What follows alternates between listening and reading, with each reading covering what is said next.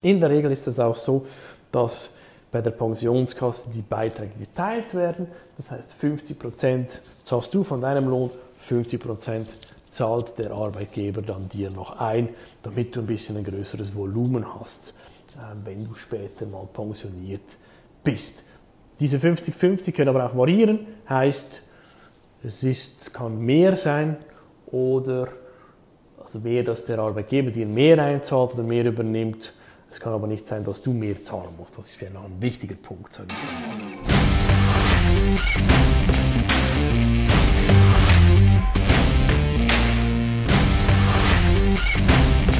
Ja, hallo zusammen, hier ist der Christian von easyinsurance.ch. Freut mich, bist du heute dabei bei der ersten Podcast-Folge von easyinsurance.ch. Easyinsurance.ch, dein Online-Versicherungsbroker, wird dir in Zukunft monatlich einen aktuellen Podcast rund um das Thema Versicherungen, Vorsorge, Anlegen und weitere Sachen bringen. Ich freue mich sehr darauf. Ich freue mich, dass du beim ersten Podcast dabei bist. Bitte, wenn er dir gefällt, dann liken, feedbacken und eine Rezession hinterlassen. Heute beim ersten Podcast geht es um das Thema berufliche Vorsorge, BVG oder Pensionskasse.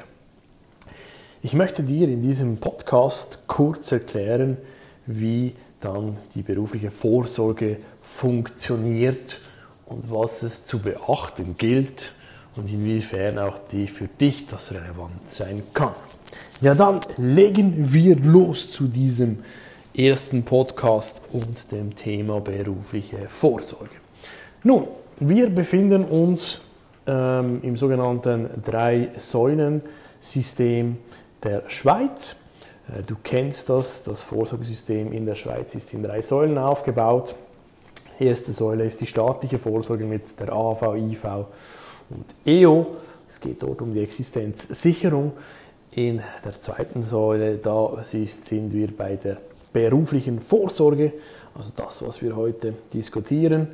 Und dann ist dort auch noch dabei im Prinzip die Unfallversicherung. Die dritte Säule wäre dann eine private Vorsorge, also Lebensversicherung beispielsweise. Nun, generell ist zu sagen zur zweiten Säule, dem BVG, diese dient eigentlich zur, ähm, oder ist zusätzlich, so muss ich sagen, zur ersten Säule. Die erste Säule, wie gesagt, existenzsichernd und die zweite soll dann im Prinzip den Basisschutz ähm, dir, vor allem wenn du pensioniert bist, geben. Nun, es gibt, äh, sage ich einmal, hier gewisse Vorgaben für Leute, die obligatorisch versichert sein müssen und solche, die sich freiwillig versichern können. Es ist so, dass du eigentlich als Arbeitnehmer, also immer ausgegangen, du bist angestellt, du bekommst einen Lohn, du hast einen Lohnabzug, dann hast du eigentlich ab ähm, dem ersten Arbeitstag von 17 Jahren bis zu deiner Pensionierung bist du berufliche Vorsorge pflichtig. Ich gehe dann nachher noch kurz in das Detail, aber auch obligatorisch versichert sind dann im Grundsatz Arbeitslose, während sie Taggelder beziehen bei der Arbeitslosenversicherung.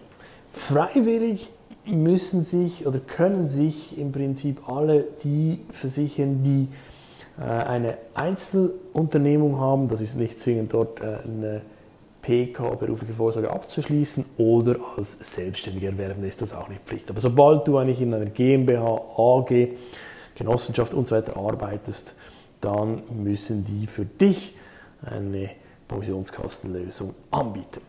Nun, was bietet dann eigentlich die Pensionskasse ganz genau? Welche Leistungen hast du zugute und vor was schützt sie sich?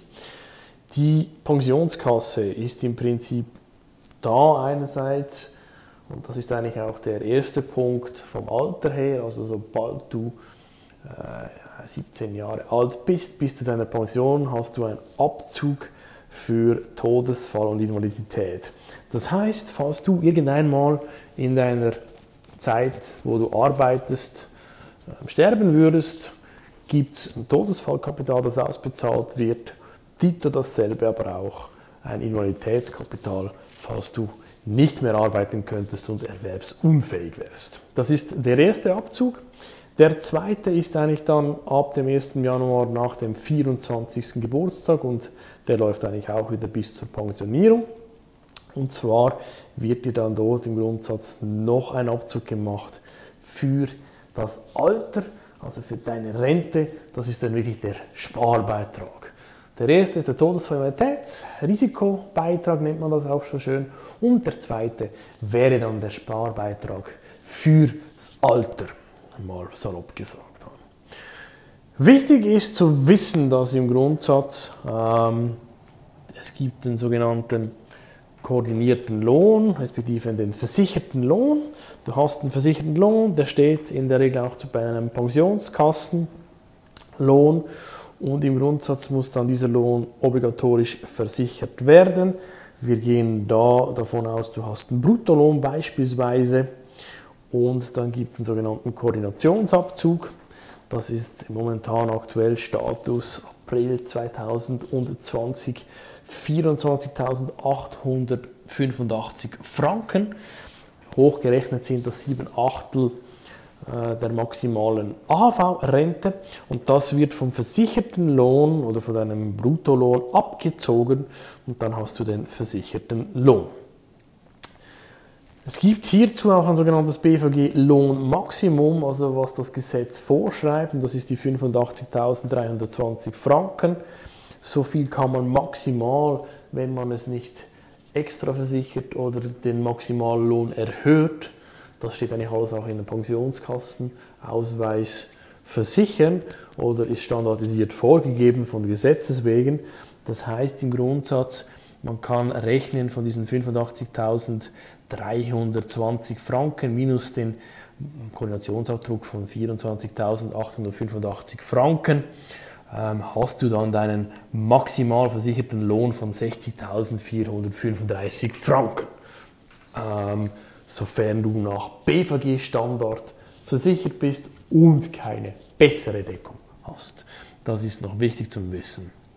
Vielleicht hier noch einen kleinen Zwischenschub. Was bedeutet das, wenn ich jetzt weniger verdiene als diese ominösen 84.000 Franken und 320 Schweizer Franken? Nun ja, wenn du zum Beispiel, sagen wir, 52.000 Franken verdienst, dann hast du ja nicht den Maximallohn, aber der Koordinationsabzug bleibt genau gleich. Das heißt einfach, du hast die 52.000 minus die 24.885 Franken, gibt dann deinen versicherten Lohn von 27.115 Franken.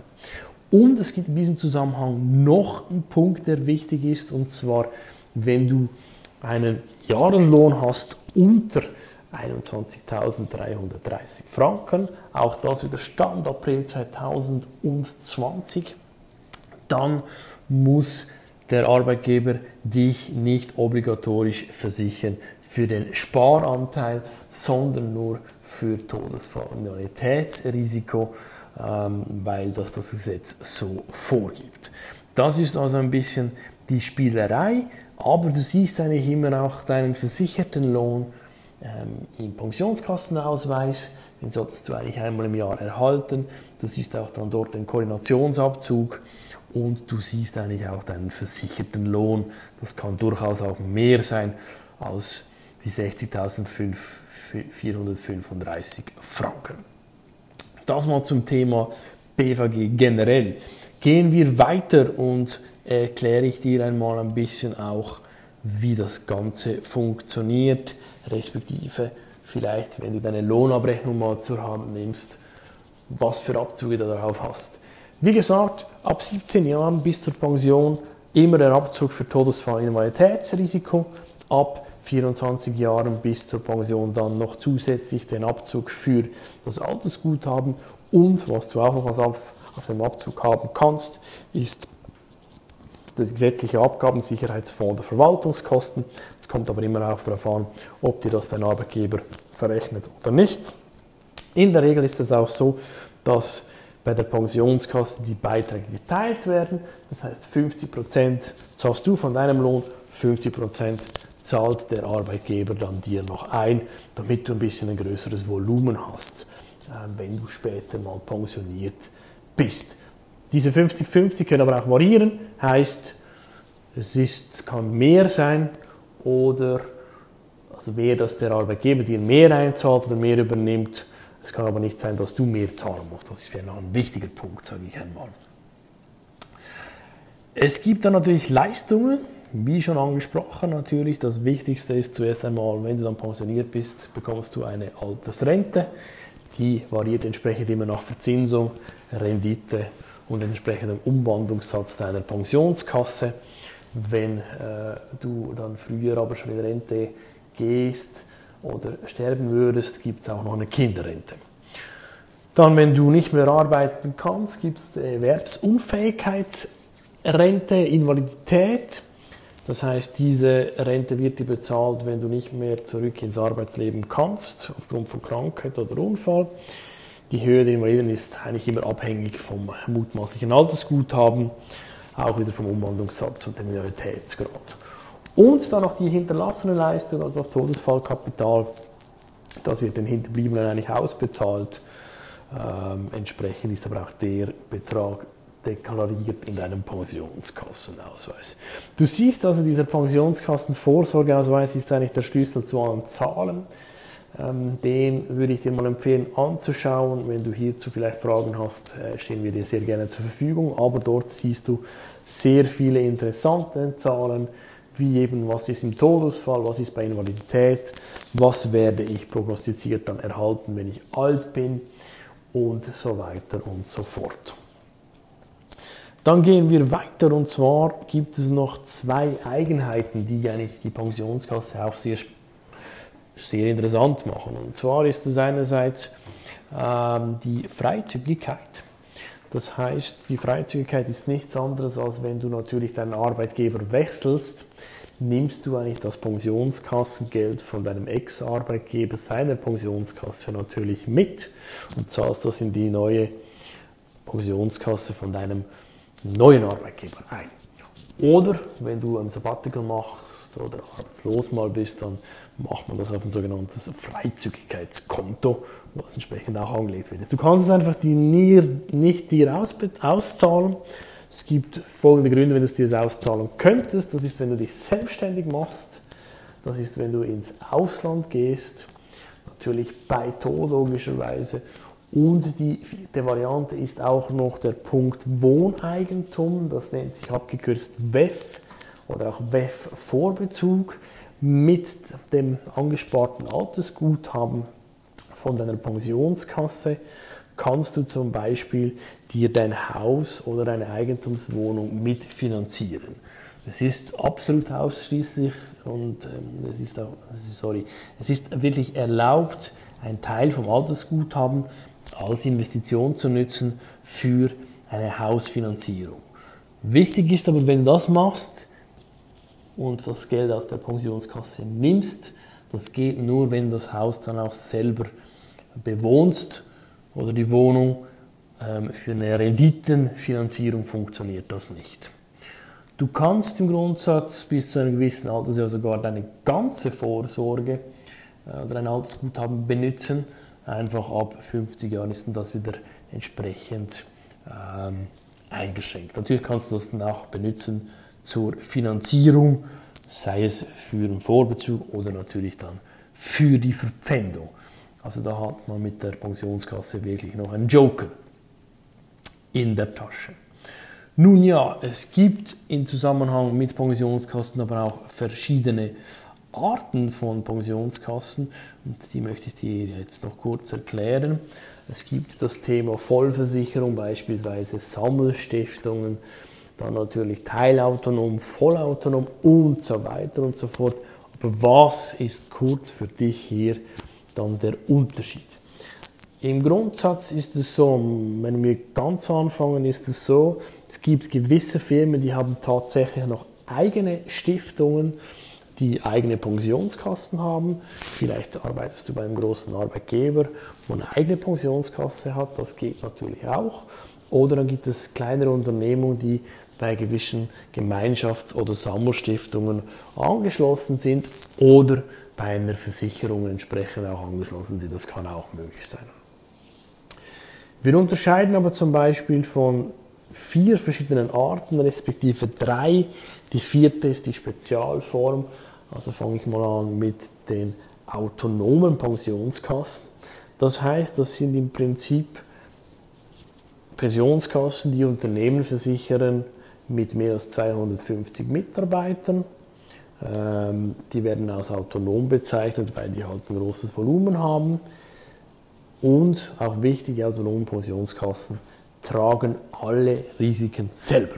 Also sie müssen selber wirtschaften, das Geld sinngemäß und Renditen erfolgreich anlegen, damit sie einen Einklang haben zwischen Einkommen der Prämie und Ausgaben, das heißt Rente bezahlen, Todesfall, Invaliditätsrente und so weiter und so fort.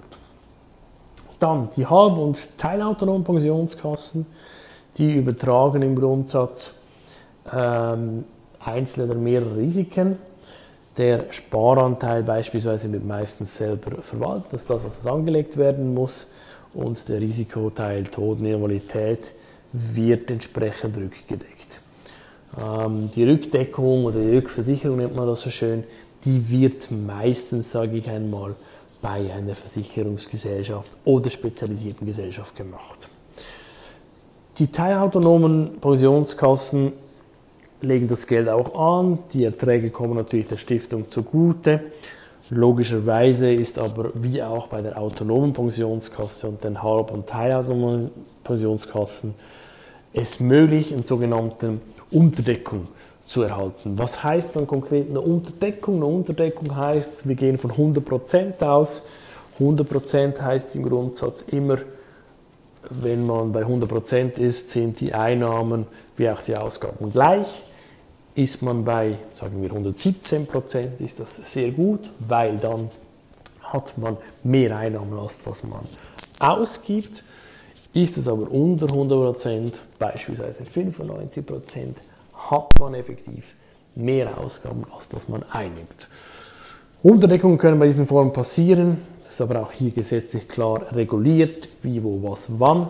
Ähm, aber wenn du vielleicht bei einem neuen Arbeitgeber anfängst zu arbeiten, empfehle ich dir, check mal die Pensionskasse auch auf den Deckungsgrad. Das ist dann zum Beispiel eben das Wort ähm, Unterdeckung oder Überdeckung. Das ist eine Prozentangabe und dann weißt du schon sehr gut Bescheid, wie diese Pensionskasse wirtschaftet und ob sich das lohnt, das Geld von deiner ehemaligen Pensionskasse zu übertragen oder ob es doch besser in ein Freizügigkeitskonto übertragen solltest. Dann haben wir noch das Thema Vollversicherung. Vollversicherung, wie es schon der Name sagt, die versichern alles. Das heißt im Grundsatz, das sind meistens die großen Versicherungsgesellschaften, die versichern dann im Prinzip alle Risiken einerseits, stehen aber auch gerade ähm, im Grundsatz, wenn ähm, eine Unterdeckung da ist, das heißt, sie garantieren für eine gewisse Verzinsung von deinem Guthaben. Für das zahlst du allerdings dann wieder als Firma auch ein bisschen Geld, dass sie dir eine Garantie angeben Meistens sind dann die Vollversicherungen aber auch entsprechend in Stiftungen ähm, abgelegt bei der Gesellschaft selber. Aber sie garantieren dir dann, dass du wirklich diesen Prozentsatz XY erhältst, wenn du 65 bist.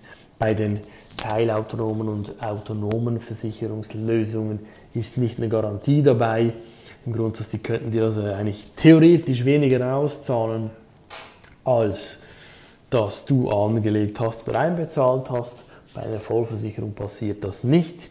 Wenn wir aber im Grundsatz hier wieder von einem guten Markt angehen an der Börse, von der Rendite, sage ich mal, von 5%, was durchaus im Möglichen ist, ähm, dann im Prinzip bist du bei einer teilautonomen oder autonomen Gesellschaft besser aufgehoben als bei einer Vollversicherung, die dir vielleicht nur 1%, sage ich einmal, garantiert die anderen 4%, die behaltet sie dann für sich im Prinzip. Also das ist der Unterschied ein bisschen zu diesen Deckungsvarianten. Dann gibt es noch die Stiftung Auffangeinrichtung ähm, BVG zweite Säule. Und zwar die Stiftung Auffangeinrichtung ist eigentlich im Prinzip ein Sammelbecken, die ähm, von verschiedenen Firmen auch, die aus verschiedenen Gründen nicht der Vorsorgeeinrichtung angeschlossen sind. Wichtig auch hier ist, wenn du zu einem Arbeitgeber gehst, der der Stiftung Auffangeinrichtung BVG zweite Säule angeschlossen ist, dann kann vieles mal nicht stimmen, weil im Prinzip ist der Arbeitgeber nicht der Pflicht nachgekommen, sich einer äh, Vorsorgeeinrichtung anzuschließen.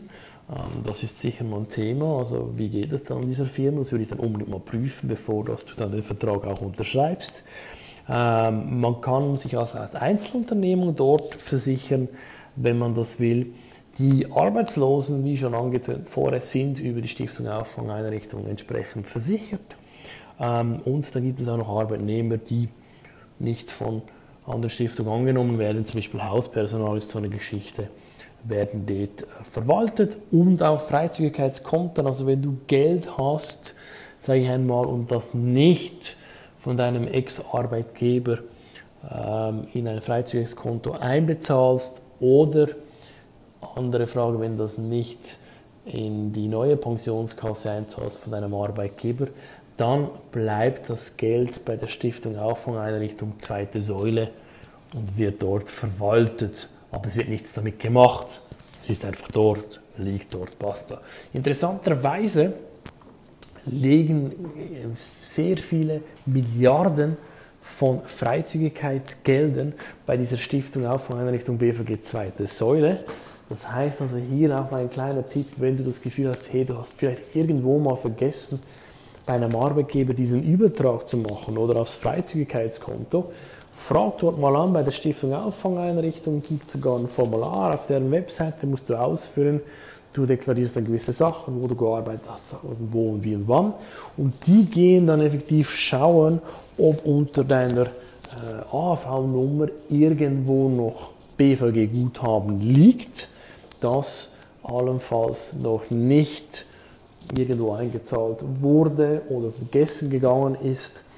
Und wenn du dann das hast, dann kannst du das entweder einzahlen in deine neue Pensionskasse, die du hast, oder auch im Freizügigkeitskonto ähm, schieben. Aber es würde sich absolut lohnen, das zu machen im Grundsatz. Ähm, dann hast du eigentlich schon mal ein bisschen äh, Geld auf der Seite, das besser angelegt ist und besser verzinst wird. Nun, das war also mal das Thema berufliche Vorsorge, BVG Pensionskasse. Wie funktioniert diese? Der erste Podcast von easyinsurance.ch. Ich würde mich freuen über eine Rezession, über ein Feedback und sonst du findest uns über alle Social Media Kanäle, YouTube, Instagram, Facebook, LinkedIn, sind wir überall oder auf der Webseite easyinsurance.ch einfach versichert. Ich freue mich mit dir auf den nächsten Podcast. Danke für deinen Like, fürs Teilen und Feedbacken. Wünsche dir ganz einen tollen, schönen, erfolgreichen Tag. Mach's gut und bis zum nächsten Mal. Adios.